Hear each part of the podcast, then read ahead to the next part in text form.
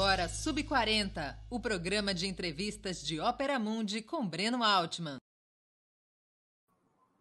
Boa noite a todos e a todas. Hoje é 11 de novembro de 2021. Começa agora mais uma edição do programa Sub40. Nosso propósito é entrevistar convidados e convidadas que representam uma nova geração de lutadores, pensadores e realizadores. Homens e mulheres de até 40 anos, às vezes um pouquinho mais, que são referências no mundo do trabalho, da cultura e do esporte, das leis, da comunicação e da representação política. Nosso convidado dessa semana é Marcelo de Salete. Ele é quadrinista, ilustrador e professor. Entre suas obras mais destacadas estão Cumbi, de 2014, e Angola Janga, de 2017, ambas publicadas pela editora Veneta e abordando a história da resistência negra à escravidão. A edição norte-americana de Cumbi, traduzida ao inglês como Run for It, venceu o prêmio Will Eisner em 2018 de melhor edição norte-americana de material estrangeiro. Cumbi, ou Run for It, conta a história do Quilombo de Palmares. Antes de começar a conversa, gostaria de pedir que façam uma assinatura solidária de Opera Mundi em nosso site ou se tornem membros pagantes de nosso canal no YouTube. A imprensa independente e Opera Mundi precisam da sua ajuda para se sustentar e se desenvolver. Também peço que curtam e compartilhem esse vídeo, além de ativarem o sininho do canal. São ações que ampliam nossa audiência, nosso engajamento e nossa receita publicitária. Como essa entrevista foi previamente gravada, não teremos perguntas de nossos espectadores. Mesmo assim, peço a quem assistir o programa que contribua com o Super Chat ou o Super Sticker.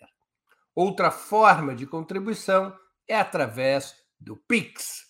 Nossa chave é apoie.operamundi.com.br e a nossa razão social é Última Instância Editorial Limitada. Boa noite, Marcelo. Obrigado por atender nosso convite. Uma honra e um prazer tua presença aqui no Sub40. Boa noite, Breno. Obrigado pelo convite. Marcelo, eu sempre começo o programa perguntando como que os entrevistadores narram sua própria trajetória. No seu caso, eu queria que você começasse contando para a gente como e quando começou a desenhar, além de nos dizer qual é a sua idade e onde nasceu. Bem, uh, eu nasci em São Paulo, uh, lá em São Bernardo, uh, e passei a minha infância na zona leste da cidade de São Paulo, região Quando de você São Mateus. Em 79, tenho 42 anos. Se aqui fosse um clube de futebol, você seria um gato. Um gato? pouquinho mais de 40 anos, mas jogando ainda no sub-40. sim, sim. E, enfim, aí acabei passando boa parte da minha infância, adolescência ali na Zona Leste. E o, a minha relação com o desenho, ela permeou toda a minha vida, até hoje em dia. Na verdade, é, facilmente minha vida se confunde assim com desenho, com o que eu lia, tanto nos quadrinhos quanto em outras obras também. Mas essa relação muito forte com, com imagem e com o traço. Com certeza. Mas você começou a desenhar com que idade? As minhas primeiras lembranças uh, de relação com o desenho seria por volta de 4, 5 anos. Nossa, bem novo. Mas por alguma inspiração familiar, alguém na tua família desenhava ou da tua própria cabeça? Muito por influência do meu irmão. Meu irmão Marcos, ele é mais velho e ele já consumia muita coisa de histórias em quadrinhos. E ele me apresentou, na época, alguns quadrinhos, eram coisas do Quarteto Fantástico, Homem-Aranha e tal. e a partir disso eu fiquei fascinado por esse universo das histórias em quadrinhos e comecei a fazer também uh, os primeiros desenhos. Inicialmente, muita cópia desse material mais conhecido que chegava nas bancas de jornal e depois um pouco mais tarde criando aí os meus próprios personagens também. Você preferia quando começou a olhar para as histórias em quadrinhos de super-heróis do que para as histórias brasileiras, tipo Mônica, Cebolinha? Eu acho que essas coisas elas chegaram em mim concomitantemente, as duas manifestações. Mas é claro, se a gente pensa assim, jovens, uh, e principalmente década de 80, uh, ah, a banca de jornal era algo que apresentava todo um universo ali de referências muito amplo, principalmente para quem estava procurando algo para além da televisão. Isso era a periferia da Zona Leste, então não tinha muitas alternativas. Então, um jovem naquele período, você ficava refém do que as bancas de jornal te apresentavam. Não tinha muitos livros em casa. Só um pouco depois, minha mãe e meu pai, com muito esforço, compravam aquelas enciclopédias que vendiam de porta em porta, tipo Barça. Uhum. Era praticamente os únicos livros que a gente tinha em casa durante um bom tempo. Então, para além disso, era banca de jornal, e na banca de jornal você fica um tanto refém do que aquelas grandes editoras publicavam na época. E aí, em grande parte, era esse material norte-americano e o material um pouco mais infantil na época, da turma da Mônica também. Então, claro. esses foram os dois principais qual, referências iniciais. Qual, qual a atividade profissional do teu pai e da tua mãe? O meu pai, Cláudio, ele já faleceu. Ele trabalhou no ABC durante um bom tempo, como torneiro mecânico e também como supervisor de qualidade na época. Depois trabalhou muito tempo também como eletricista. E a minha mãe, ela inicialmente, depois de trabalhar muitos anos como faxineira, não é, em casa, Uh, depois ela se tornou professora de educação infantil e depois enfermeira. Teu pai, como torneiro mecânico no ABC, chegou a participar da vida sindical? Pouco, muito pouco. Na verdade, uh, vamos dizer assim, no caso da minha família, pensando em no meu pai e na minha mãe, a minha mãe é um pouco mais, diria, politizada numa perspectiva que me influenciou bastante, não é? De procura de direitos, etc. e tal. O, o meu pai ele tinha uma visão mais conservadora, bem conservadora. Então ele tinha uma visão conservadora também sobre a, as greves, por exemplo, no ABC. E isso somente depois, muito tempo depois, no final da vida dele, ele começou a desconstruir essa ideia, entende? mas ele tinha uma visão sobre a ditadura que não é a mesma que a minha que eu tive na minha formação e muito menos do que eu tive hoje. Mas era uma visão que pegava aí uma parcela da população também na periferia. Entendi. Como é que foi tua vida escolar? Você fez escola pública? Qual foi tua trajetória escolar? A minha trajetória foi sempre em escolas públicas, inicialmente lá na região de São Mateus, é, no ensino fundamental, depois em Arthur Alvim, no final do ensino fundamental, e depois no ensino médio, algo que eu acho que foi um divisor de águas, com certeza, foi entrar num curso técnico de design gráfico ou desenho de comunicação, que era o nome que eles utilizavam na época, lá na escola Carlos de Campos, que uhum. é uma uhum. escola que fica no Brás, uh, uma escola que faz parte da, do, do sistema Paula Souza. E ali tinha curso de design gráfico, tinha curso de enfermagem, de edificações, de várias coisas. Eu ingressei não é, no curso de, de artes gráficas, de design gráfico. Foi, foi teu primeiro curso, digamos, de desenho? Sim, foi o primeiro curso oficial com desenho. Até então, eu tinha interesse por desenho, mas aprendia de uma forma totalmente autodidata, vendo aí outros artistas e revistas. Mas lá no Carlos de Campos foi o meu primeiro curso oficial assim de, de desenho e de design. E depois disso, aí sim, o curso de a graduação em artes plásticas. Onde você foi fazer artes plásticas? Pela ECA USP. Pela ECA na USP. Isso. Depois do ensino médio, eu fiz um curso pré-vestibular no Núcleo de Consciência Negra, ali na USP, o que foi importante não somente por dar instrumentos para depois ingressar na universidade, mas também porque me deu uma formação política também, em termos de uh, se ver na sociedade uh, de outro modo, não é? E aí entender grande parte das experiências que eu tinha, por exemplo, de discriminação, sendo office boy no centro de São Paulo, uh, ou outras situações, de contextualizar e de compreender isso dentro da nossa história e de entender também como que nós podemos ser agentes, não é, da crítica sobre isso e, e da transformação também, não é, ah, para ultrapassar esses problemas que no Brasil são fortíssimos e estruturais. Se e é sempre uma redescoberta você se entender nessa posição e entender o que, que você pode fazer dentro disso contra essa engrenagem. Você começou a trabalhar com que idade, Marcelo? Eu comecei a trabalhar com 15 anos, 14, 15 anos, como office boy. Eu, eu atuei como office boy num antigo sindicato dos ambulantes, no centro de São Paulo, perto do Centro Velho, perto da Sé. E você, e você é, enquanto você estudava no ensino médio, na graduação, você trabalhava ao mesmo tempo. Sim, sim.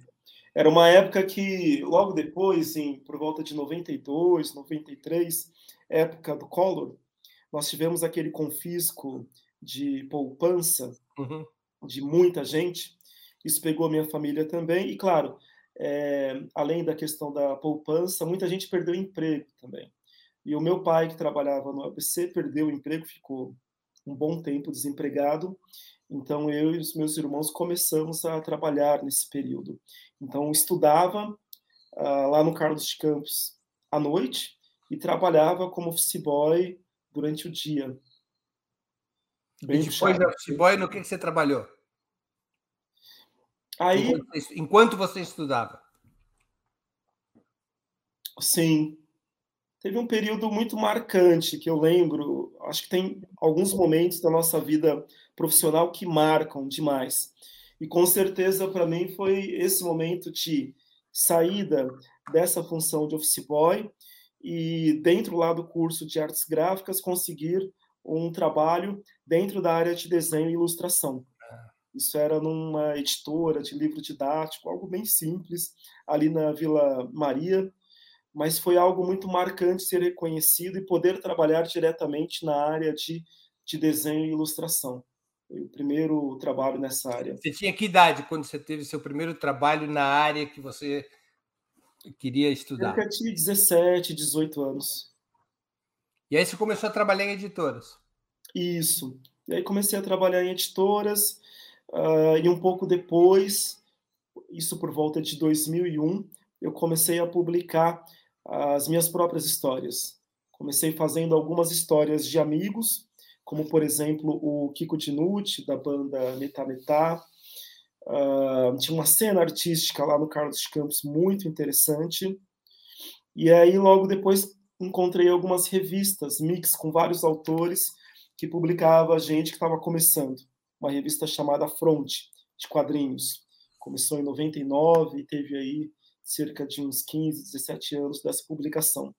Eu participei de uns cinco, umas cinco ou seis edições, e ali acabou sendo o início desse trabalho, desse momento de publicação de histórias em quadrinhos.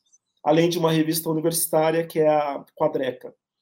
E aí depois surgiram várias outras revistas no Brasil e também fora do Brasil, na Argentina, Eslovênia e outros locais, e em 2008 foi quando eu comecei a publicar as minhas próprias histórias.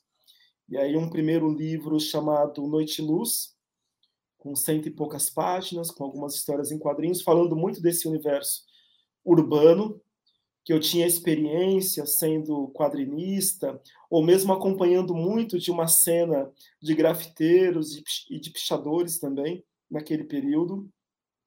Depois o livro Encruzilhada, em 2011. E uh, esses dois trabalhos num, numa pegada muito urbana e contemporânea. E depois, em 2014, o livro Cumbi, e em 2017 o livro Angola Janga.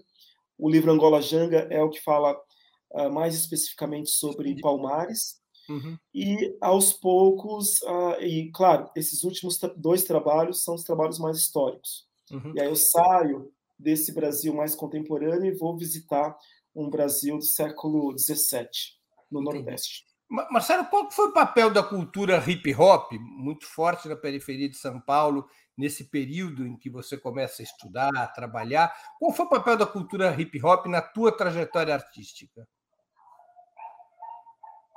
O hip hop, ele foi um movimento que ele, vamos dizer assim, ele concentrou, ele sintetizou ele organizou, na verdade, uma voz, vamos dizer assim, de demanda, de resistência também de grande parte dos grupos organizados da periferia no final da década de 80 e começo da década de 90, em São Paulo e boa parte do Brasil é, vem de uma experiência. Ele não é um fenômeno também. fundamentalmente paulistano, o hip hop?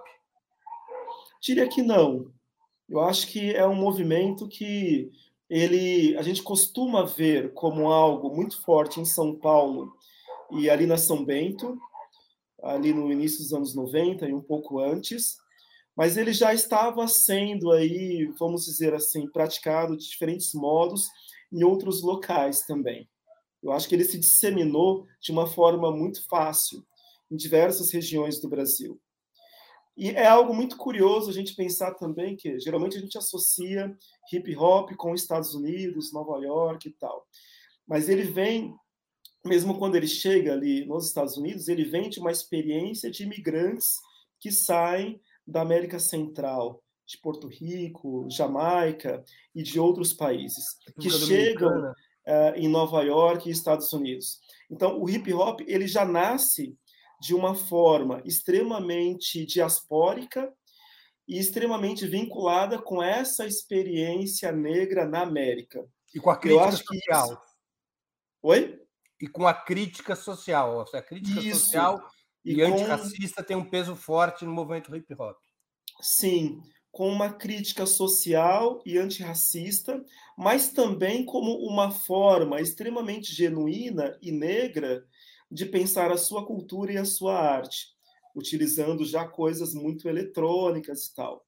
A gente não pode esquecer que o hip hop ele nasce de certo modo como grupos é, muito específicos, não é, de bairros muito especiais, uh, mas como uma forma de vivenciar a sua cultura negra, diaspórica e também estrangeira, naqueles bairros ali de Nova York, uh, de certo modo contra toda uma uh, organização destrutiva de determinadas gangues, não é, que acabavam numa luta fraticida ali, uma contra a outra e muitas vezes acabando com morte, não é, de jovens e tal. Então é, era uma forma muito consciente e artisticamente pensada de ocupar esse espaço. E eu acho que isso fez com que ela se tornasse algo tão forte também em periferias como em São Paulo ou em diversos locais do Brasil. E por isso que nós tivemos grupos que despontaram nacionalmente muito rápido, como Racionais, Taíte, não é? e outros grupos, com essa demanda também da periferia de uma forma muito contundente. E iria influenciar você artisticamente o hip hop? O hip hop é, teria influência na tua forma de desenhar, na tua roteirização, no teu desenho? Claro. O hip hop ele me deu instrumentos para pensar é, essa arte. a minha relação com quadrinhos ela é muito antiga, assim como desenho, de leitura e de conhecer alguns artistas. Mas eu percebia que havia um universo de referências, um universo cultural, diaspórico, negro, que até então eu não tinha contato uh, nos quadrinhos. Então, o hip hop ele virou essa chave. Ele me mostrou como que era possível, dentro de uma manifestação artística contemporânea, trazer questões falando de cultura negra, de história e trazer, claro, questões falando de discriminação e racismo em grandes cidades. Uh, e diria que quando eu comecei a fazer quadrinhos, eu queria trazer muito dessa potência dos, do, do hip hop, do rap, para os quadrinhos. Você chegou claro, a ser grafiteiro? De outro modo. Oi? Você chegou a ser grafiteiro? Eu cheguei a fazer alguns grafites na zona leste da cidade, muito E de alguma maneira, no início dos anos 90, eu me recordo que a, a, grafitagem tinha uma certa associação com a cultura hip hop, não é? Sim, até hoje. Embora hoje as coisas já se uh, desprenderam um pouco. Mas se você pensa dentro do movimento hip hop, você tem o break e você tem também o grafite como parte dessa manifestação. E não é à toa que nós temos alguns artistas que são do grafite e que vieram também do, do break, não é? Os gêmeos e outros, ou que trafegavam no meio disso tudo. Então tudo isso estava muito conectado. E junto, eh, eu acabei vendo muito dos quadrinhos, mas quando conheci o movimento hip hop, o grafite foi algo que me chamou muita atenção, claro. E cheguei a fazer algumas algumas grafitagens aí em paredes de São Paulo. Mas faz muito tempo. Marcelo, deixa eu fazer uma outra, uma outra questão já sobre seus trabalhos é, mais contemporâneos. Como é que.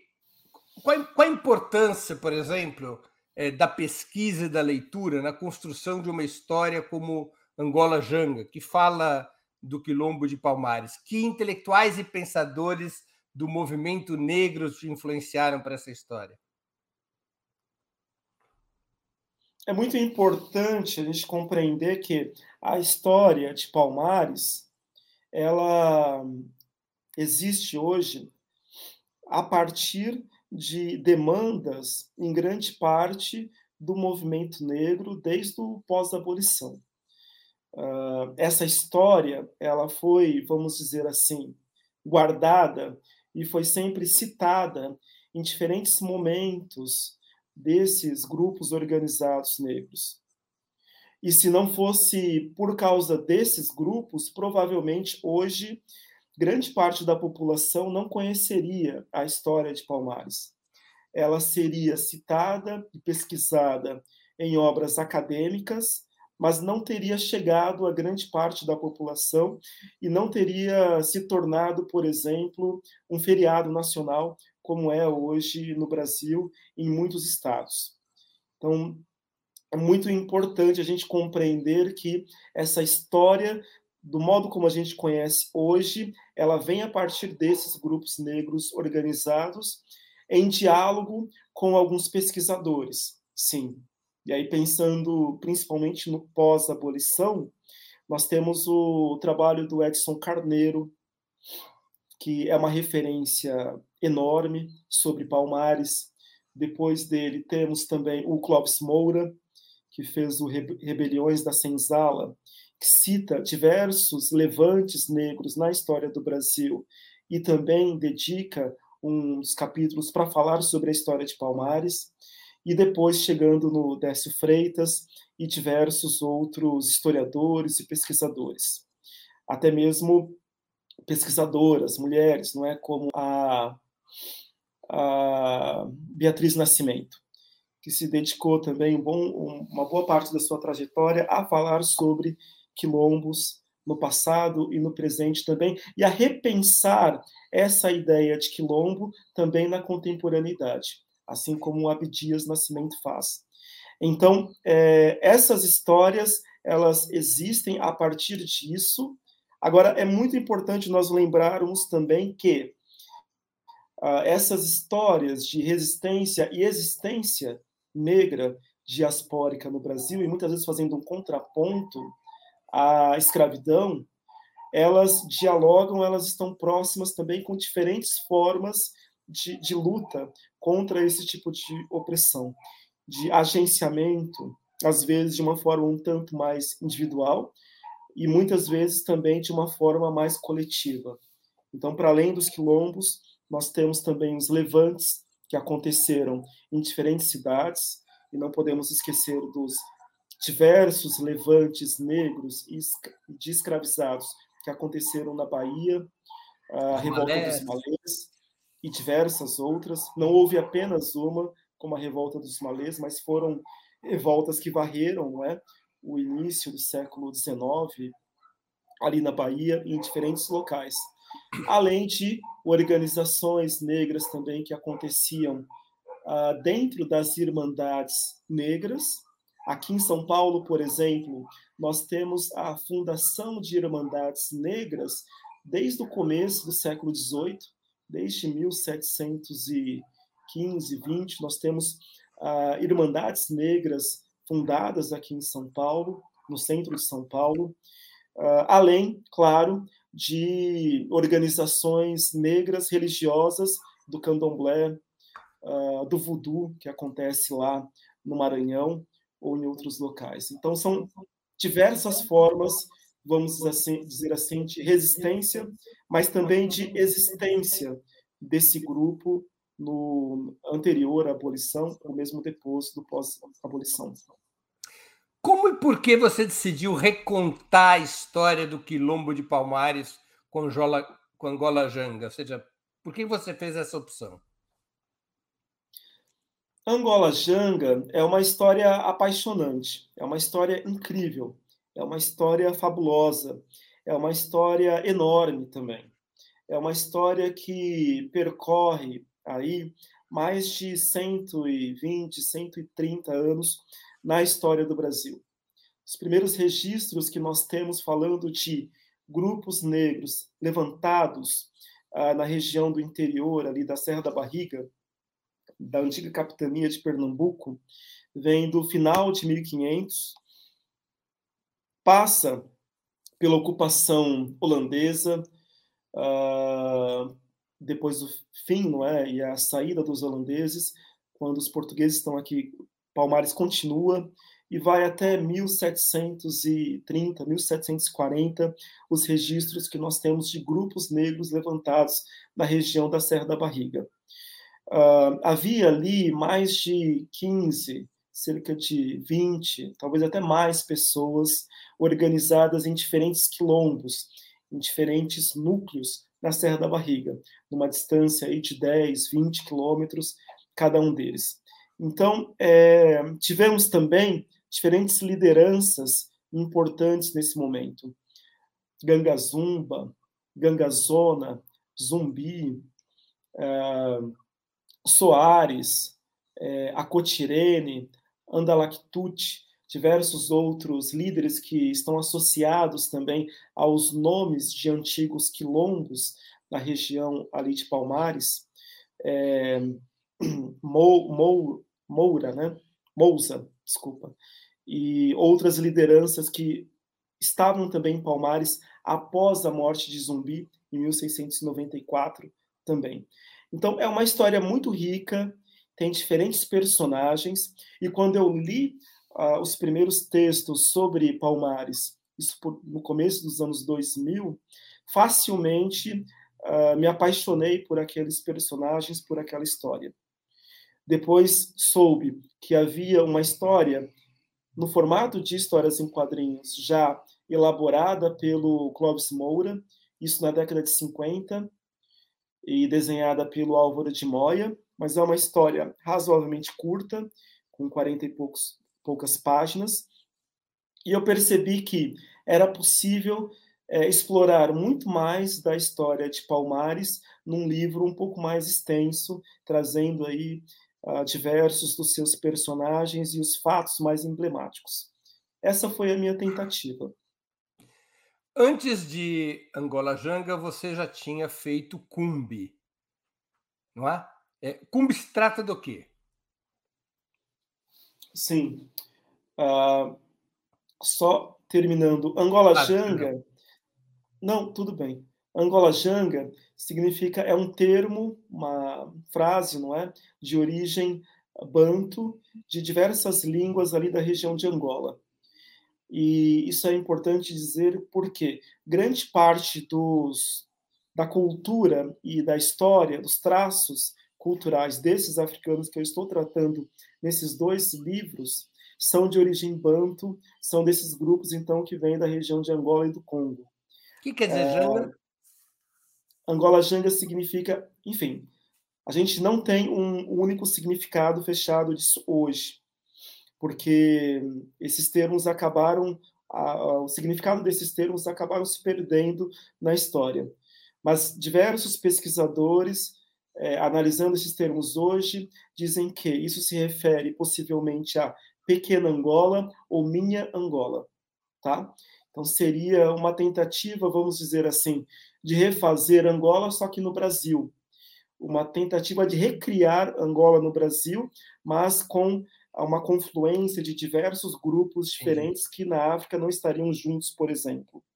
E mesmo a relação deles com tanto os colonos que negociavam com eles e que estavam próximo de Palmares, como também com os grupos indígenas que estavam aqui. É, enfim, Angola Janga, esse livro surgiu em 2017 e antes dele surgiu Cumbi, que é de 2014. Inicialmente, esses dois livros eles deveriam ser uma publicação só, só que aos poucos essas obras elas foram uh, se desdobrando e aumentando cada vez mais. Eu considerei que o mais interessante era separar essas duas produções. É, Cumbi significa sol, luz, chama, e é uma palavra que vem do Quimbundo, que é uma língua de origem uh, angolana, de origem banto também. Até hoje é uma língua falada ali na região de, uh, de Luanda.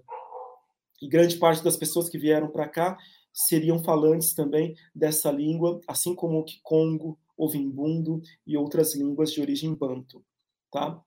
É, Cumbi é um livro que traz quatro histórias que vai falar de diferentes uh, contextos no Brasil colonial do século XVII, na região de Pernambuco. É, são histórias que não estão diretamente conectadas com Palmares, mas vamos dizer assim que estão na periferia do que está acontecendo ali em Palmares. Falando um pouco mais das vilas, uh, mas sempre a partir da perspectiva, em grande parte, de personagens negros naquele contexto, naquele momento. Então, a gente tem alguns personagens que uh, mostram histórias que acontecem de uma forma um pouco mais atomizada, uh, focadas em um, dois personagens, não é? E a tentativa deles também de não serem apenas uma coisa naquele momento, que era o modo como o poder colonial e os senhores os tratavam, de fugir disso, uh, e algumas, principalmente nas duas últimas histórias, eu tento trazer isso, só que de uma forma mais coletiva, trazendo também a experiência de levantes, não é? Claro, sempre a partir da ficção, uh, que aconteciam nas vilas, esses levantes armados de escravizados, ah, como aconteceu na revolta dos malês, ou mesmo aqui em São Paulo, como uma revolta que acontece logo no período ali ah, muito próximo da abolição, mas, por exemplo, em São Paulo, no, no Largo, esqueci agora, Santo Amaro, por volta de 1880, nós tivemos um levante ali de escravizados organizado por um escravizado chamado, aliás, se não me engano, ele era livre, chamado Pio. Foi um levante que, no final, enfim, resultou na morte de diversas pessoas. Mas aconteceu em São Paulo também. E é importante a gente lembrar disso para compreender que isso acontecia em São Paulo, acontecia em Minas, acontecia na Bahia, ou seja, onde você tinha muitos escravizados, momentos de levante como esse eram possíveis e aconteceram. Uh, enfim, nas duas, nas duas últimas histórias de Cumbi, eu tento tratar um pouco desses levantes, bem como das ações de, de mocambos, de quilombos também, dentro desse contexto, em conflitos também, às vezes com fazendeiros e colonos que estavam próximos. Antes de você desenhar Cumbi e Angola Janga, tuas histórias já eram sobre a vida e a luta dos negros brasileiros? Ou é a partir de Cumbi que você começa a desenvolver projetos com essa característica? Os meus trabalhos, eles sempre trouxeram, de certo modo, uma forma de ver a sociedade a, a partir de uma perspectiva é, periférica e, em grande parte, negra também. E isso aparece também nessas produções mais urbanas, que é o caso do livro Noite Luz e do Encruzilhada. E a tentativa, o interesse, não era apenas fazer um recorte pensando nessa experiência negra, mas compreender também que nós não compreendemos o Brasil é, sem passar justamente por essa vivência e por essas narrativas negras. Nós não compreendemos o Brasil sem pensar hoje em qual é a experiência de grande parte da população é, pobre e negra, marginalizada. E que hoje, no Brasil, nós sabemos que uma grande parte dessa população, inclusive, passa fome. Então, é, sem compreender o que, que essas pessoas estão vivenciando, a forma como eles veem, não é também a realidade, a gente fica apartado uh, desse Brasil real e, vamos dizer assim, profundo.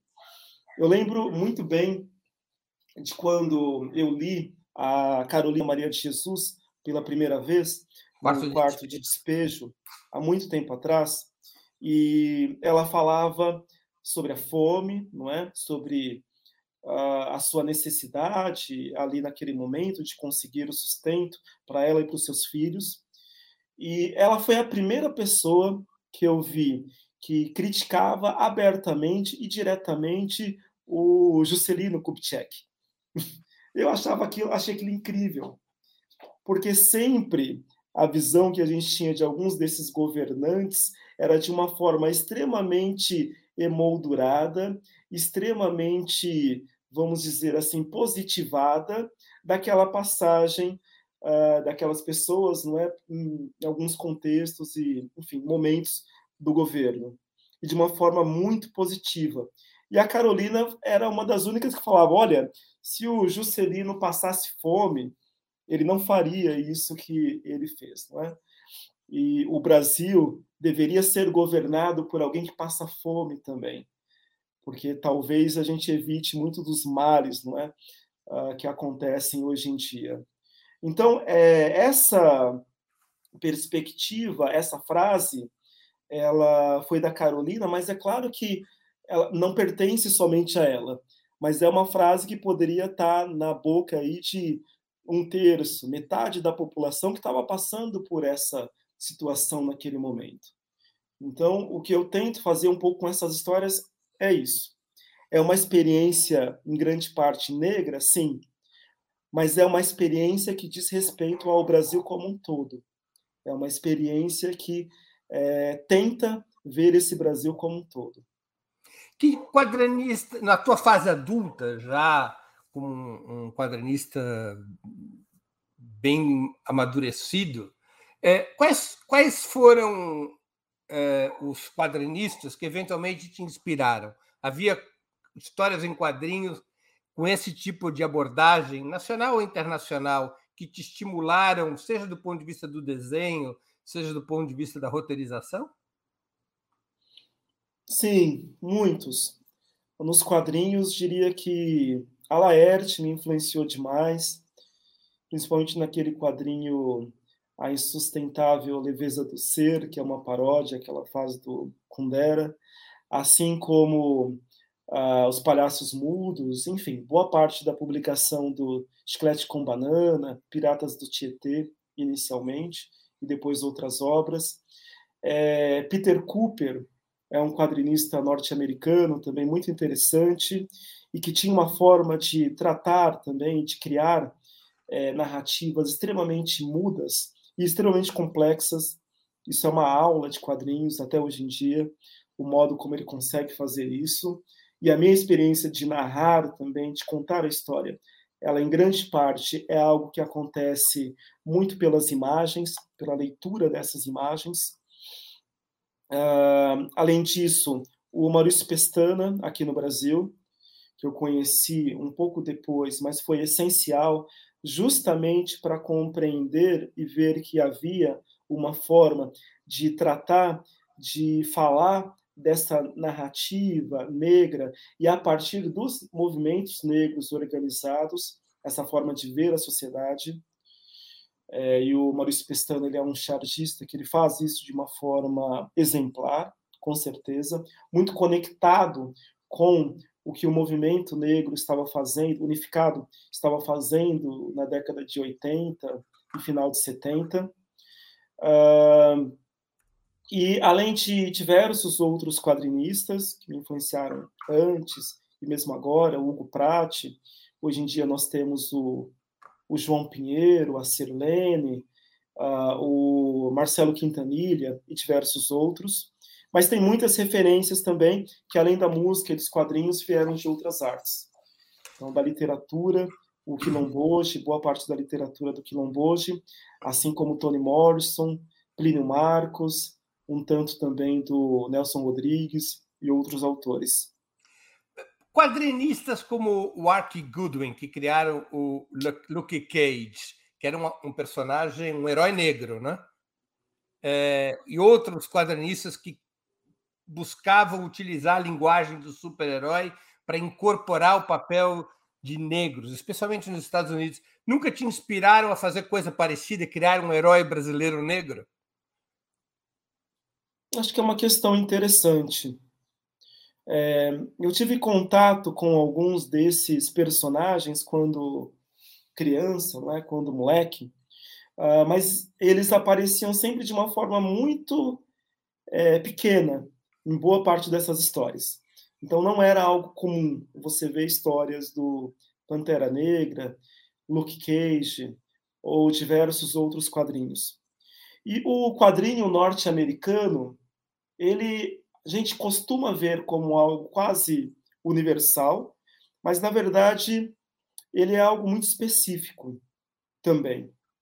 E eu, de, certa, de certo modo, sempre estranhei uma parte desse quadrinho norte-americano, principalmente super-herói, e por mais que consumisse e lesse alguns desses personagens, sempre me pareceu algo muito diferente uh, do universo brasileiro. E quando eu comecei a fazer quadrinhos, comecei a desenhar alguns cenários, coisas assim, eu me deparei com isso, percebi isso, pelo desenho, principalmente.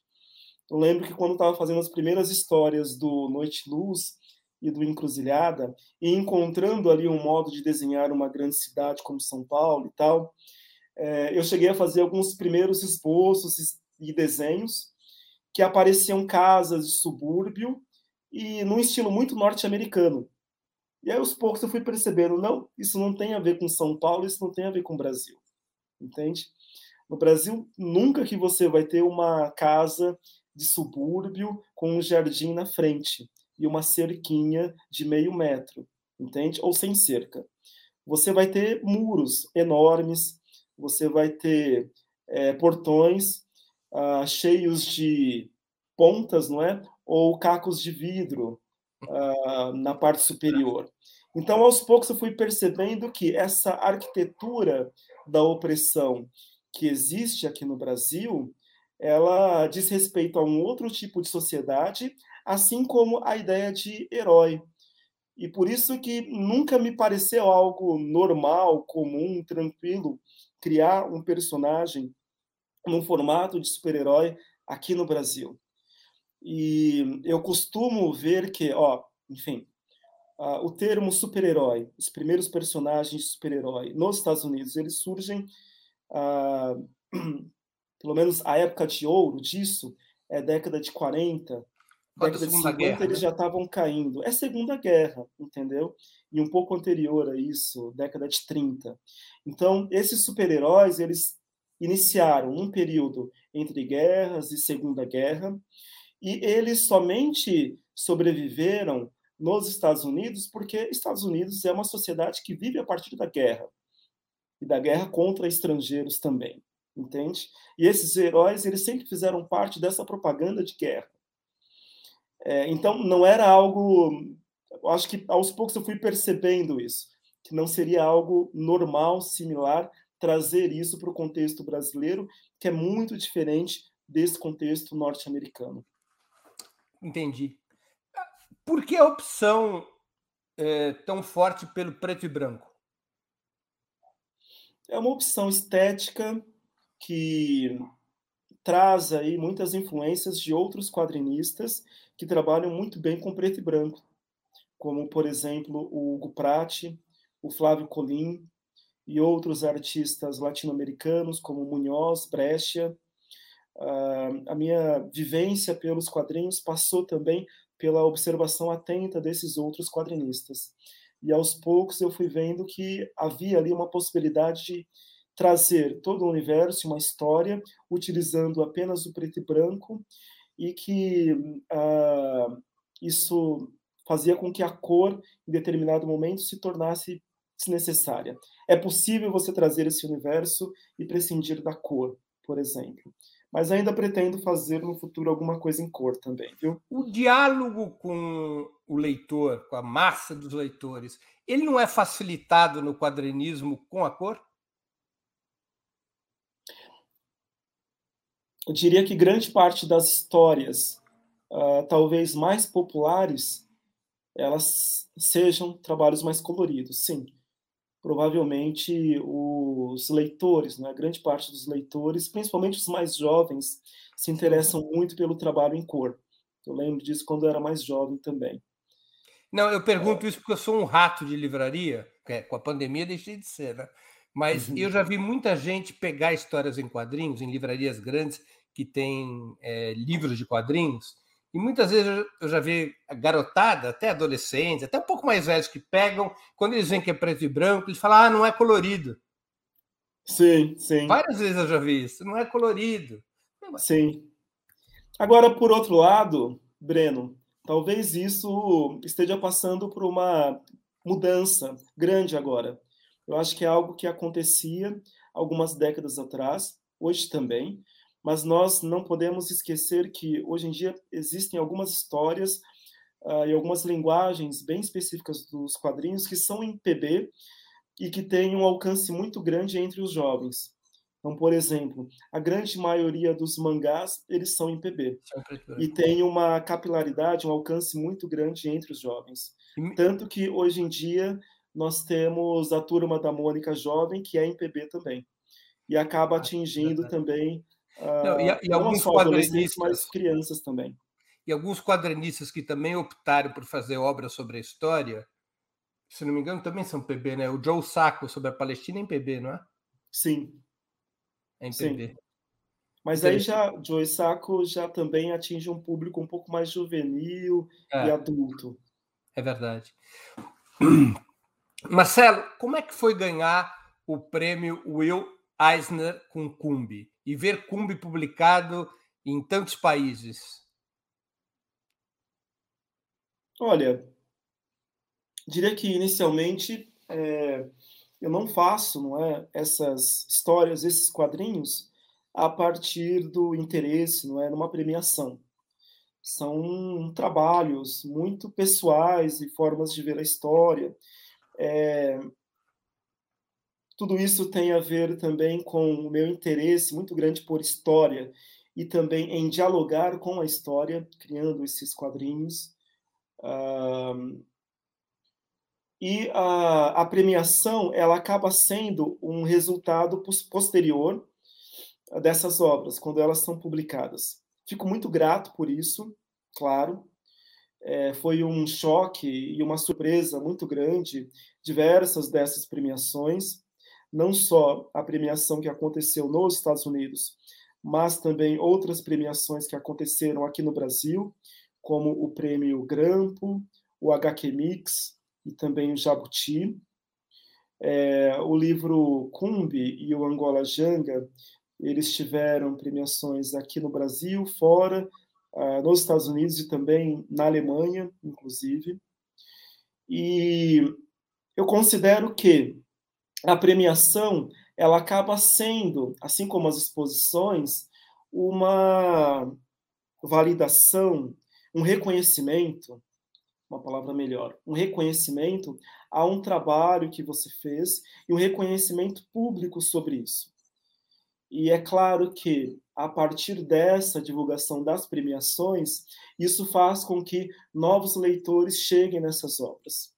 Então, eu sou muito grato por isso, mas considero que é sempre um resultado que você tem a partir de determinados trabalhos que você faz e que geralmente, claro, tem uma importância por si, que é, primeiro, você tem que curtir, você tem que gostar de fazer aquilo, você tem que acreditar naquilo. São muitos anos. O Angola Janga e o Cumbi são aí 11 anos ao total fazendo esses livros, no meio de outras publicações. Então você tem que se apaixonar, você tem que gostar muito de fazer aquilo. E eu fico feliz que talvez essas premiações elas acabem é, uh, vamos, dizer, vamos dizer assim, sendo um resultado desses anos todos de dedicação. Marcelo, o quadrinismo é uma arte de massas no Brasil? Por exemplo, Cumbi, Angola Janga e outros livros seus tiveram uma circulação importante entre os jovens, na população brasileira? Nas escolas públicas, nas bibliotecas, eh, nas distintas formas. Ele, ele é uma arte de massas? Eu acho que o quadrinho, algumas décadas atrás, ele tinha um alcance muito maior e diferente de hoje. Uh, mas a gente tem que lembrar que também na nossa geração, não é? Enfim, duas décadas atrás, três décadas atrás, uh, o quadrinho ele rivalizava com poucos outros produtos.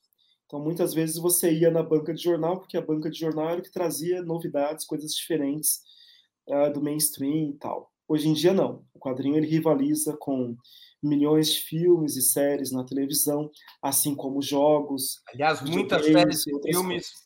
Muitos quadrinhos viraram filmes e séries. Também. Então, eu acredito que o quadrinho ele continua sendo uma forma muito interessante de contar histórias que aproxima da literatura nesse sentido de produção e que é diferente do cinema, porque você precisa de poucas pessoas para produzir uma história. Uma, duas pessoas, três, você produz uma história razoável, consegue, com alguns recursos, imprimir e, e mostrar para outras pessoas, enquanto um filme não. Uh, você precisa de um grupo um pouco maior. Uh, mas eu considero, enfim, que hoje o quadrinho ainda tem aí um nicho, um público grande dentro dessas milhões de fatias né, de mercado que nós temos. Mas ainda nós temos, sim, um público leitor de quadrinho que se renova, porque as crianças mais jovens ainda continuam tendo acesso não é, aos quadrinhos infantis, depois juvenis e tal. E uh, esses livros, o Cumbi e Angola Janga, principalmente, eles tiveram é, uma distribuição muito grande também aqui no Brasil, que eu consideraria inicialmente algo improvável. Não imaginava que esses livros chegariam em tantas pessoas. Hoje em dia já são mais de é, 100 mil pessoas, 150 mil pessoas que tiveram acesso a esses livros. Que compraram seja, um desses dois livros. É, sim, que compraram um desses dois livros, seja a partir das livrarias ou dos livros que foram distribuídos para escolas também. Então, é um número que facilmente, antes de publicar o Cumbi ou Angola Janga, eu diria que seria improvável chegar nisso. Hoje em dia já são mais de 150 mil livros distribuídos aí no Brasil todo, tirando aí as publicações fora do Brasil, que são em seis, sete países hoje em dia. Marcelo, você se considera um militante do movimento negro? A minha produção ela tem um diálogo muito forte com o movimento negro no Brasil. Sim.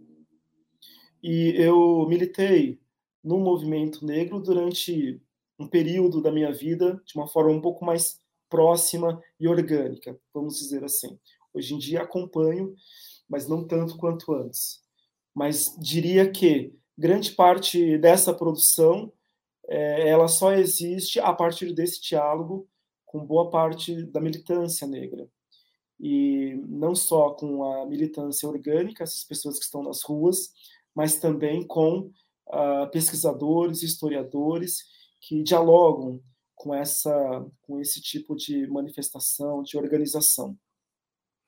Como é que você vê a relação dos partidos políticos de esquerda no Brasil com a questão racial?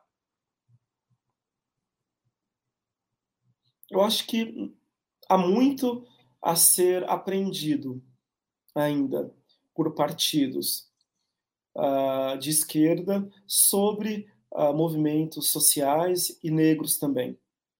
Eu diria também que houve determinados avanços nas últimas décadas. Então, uh, vamos dizer, no começo dos anos 2000, eu participava de algumas organizações, principalmente dentro do movimento estudantil, e percebia que muitas das pautas do movimento negro não chegava, por exemplo, você, chegou a movimento filiado? estudantil. Oi? Você, chegou, você, nessa época chegou a estar, a estar filiado a algum partido? Não cheguei a, filiar, a me filiar a algum partido, mas eu participava de organizações negras que tinham alguns vínculos com alguns desses partidos de esquerda. E o que acontece é que, naquele momento, era muito difícil, a gente tinha uma discussão política, era um momento em que as ações afirmativas eram muito importantes, eram uma pauta grande do movimento negro no início dos anos 2000, uh, ah, e a gente via que essas discussões não chegavam, em grande parte, dos movimentos de esquerda e do movimento estudantil também. E foi muito curioso, depois, cerca de 15 anos depois, no início do, da década de 2010, eu via que boa parte dessas demandas, uma parte dessas demandas, como cotas e outras, estava no movimento estudantil mais amplo. Então, diria que algumas dessas pautas chegaram a influir uh, movimentos de esquerda de uma forma um pouco mais generalizada. Mas eu diria que a gente ainda tem que avançar nesse quesito e nessas discussões. Em quem você vai votar em 2022?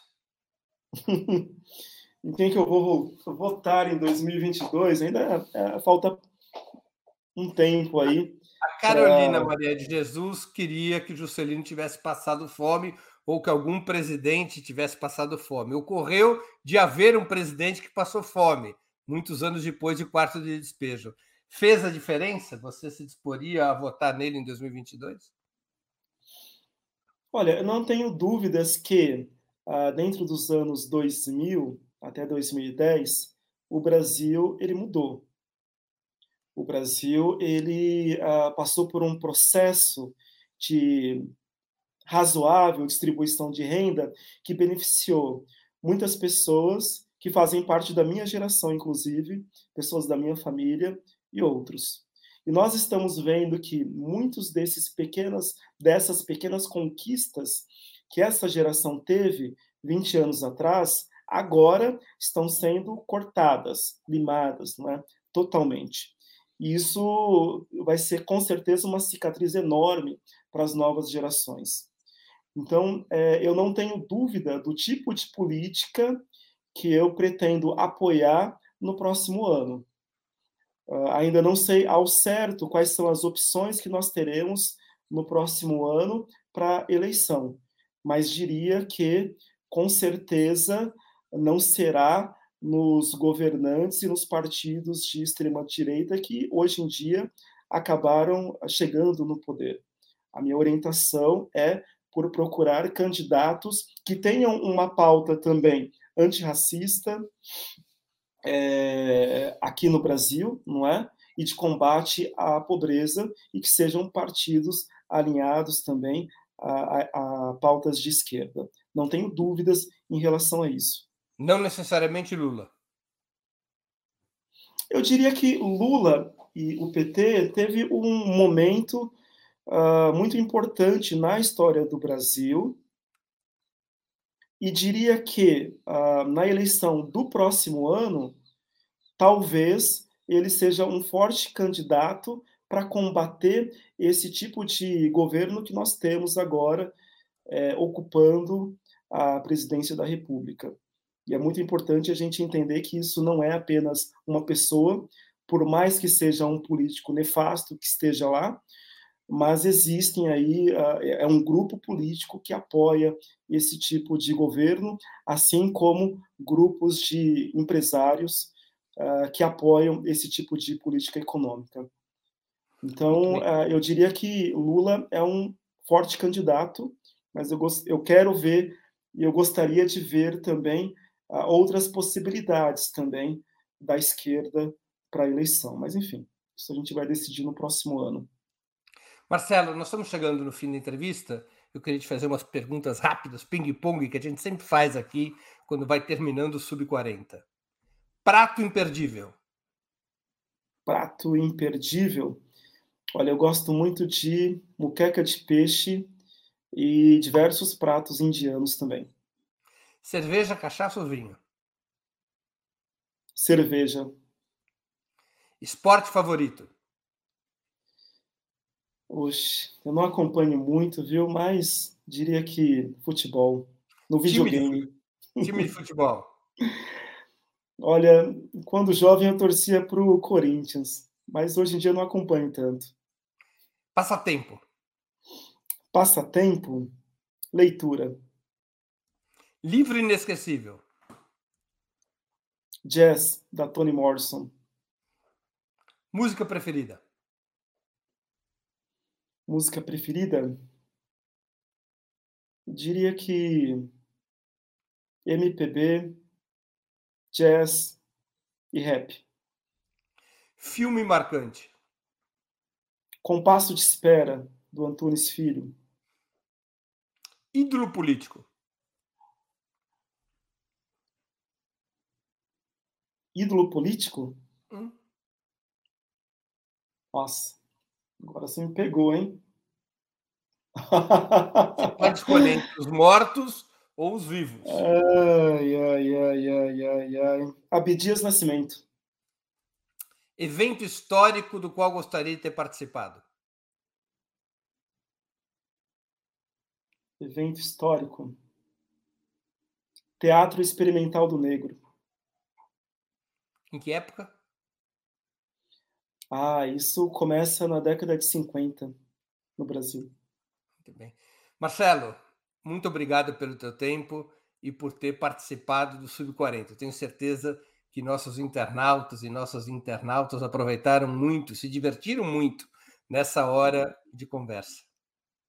Obrigado, Breno. Obrigado a todos, viu? É, foi ótimo estar aqui conversando com vocês. Forte abraço. Forte abraço. Queria agradecer a audiência, especialmente aos que contribuíram com o Super Chat ou Super Sticker, aos que se tornaram membros pagantes do canal de Ópera Mundi no YouTube ou que fizeram uma assinatura solidária em nosso site, ou ainda os que colaboraram através do Pix. Boa noite e um grande abraço. Para assistir novamente esse programa, se inscreva no canal do Ópera Mundi no YouTube. Curta e compartilhe nossos vídeos. Deixe seus comentários. O jornalismo de Ópera Mundi é mantido com o seu apoio. Faça uma assinatura solidária em www.operamundi.com.br. Com um pequeno valor mensal, você nos ajuda no desenvolvimento de um jornalismo independente e de qualidade. Obrigado pela audiência e até a próxima.